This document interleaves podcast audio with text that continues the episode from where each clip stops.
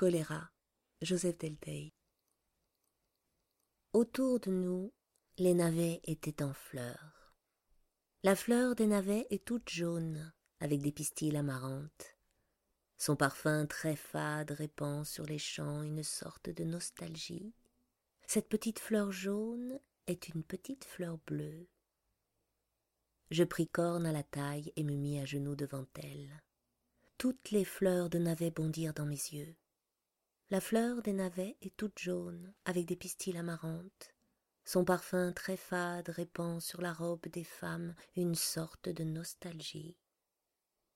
Toutes les fleurs jaunes devinrent instantanément bleues, puis toutes les fleurs bleues devinrent roses. Je baisais sa robe au point géométrique.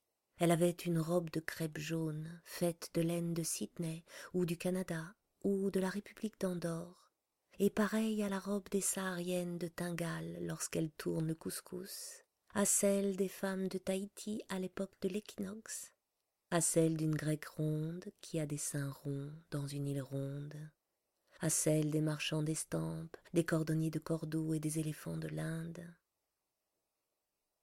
Nous marchâmes quelques instants en silence, puis nous nous assîmes sous un pommier au milieu d'un champ de luzerne. À vingt pas de nous, une vache broutait de l'herbe et ruminait Victor Hugo. Une allée de cerisiers tendait des cerises à l'horizon, les haies et les légumes débordaient de chlorophylle et d'odeurs mauvaises. Et de nouveau, des effluves étranges nous soufflèrent à la face, des sèves de baobab et des parfums de renard bleu, des émanations de marais, de marabouts, de baleines et d'icebergs. Je sentis les fourmis du cap me piquer à la plante des pieds. Une mouche des Andes bourdonna dans le pommier et fit tomber toutes les pommes. Un colibri me becquetait le cul et un petit rat musqué à cheval sur mon nez me gobait tranquillement les yeux. L'amour est une noire magie. Corne pencha son front sur mon épaule et j'embrassai une épingle dans ses cheveux. Je parlais longtemps, puis je me tus longtemps. Dans l'intervalle, Corne se serra contre moi sans aucune méthode. Une sorte de gémissement sortait de la marne, du pommier, de la vache et de Corne.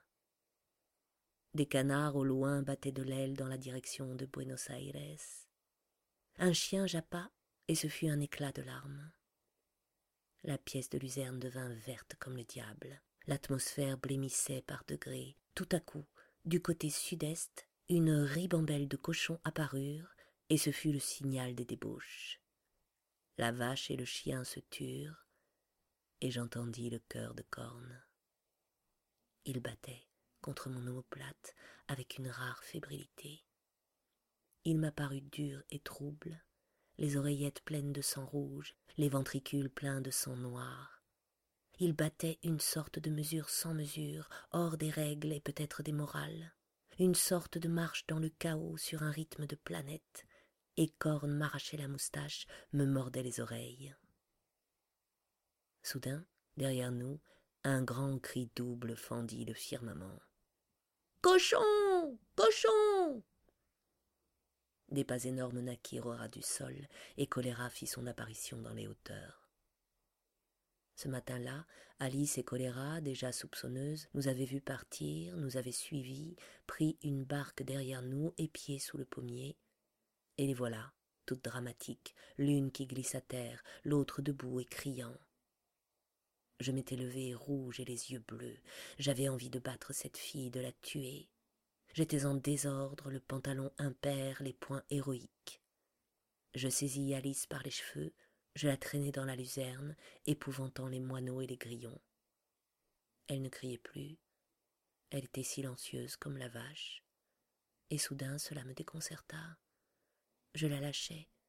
Je m'enfuis à mille jambes, je traversai la Marne à la nage, je rentrai chez moi, je me couchai tout nu sur mon lit, et je pleurai pendant cinquante heures.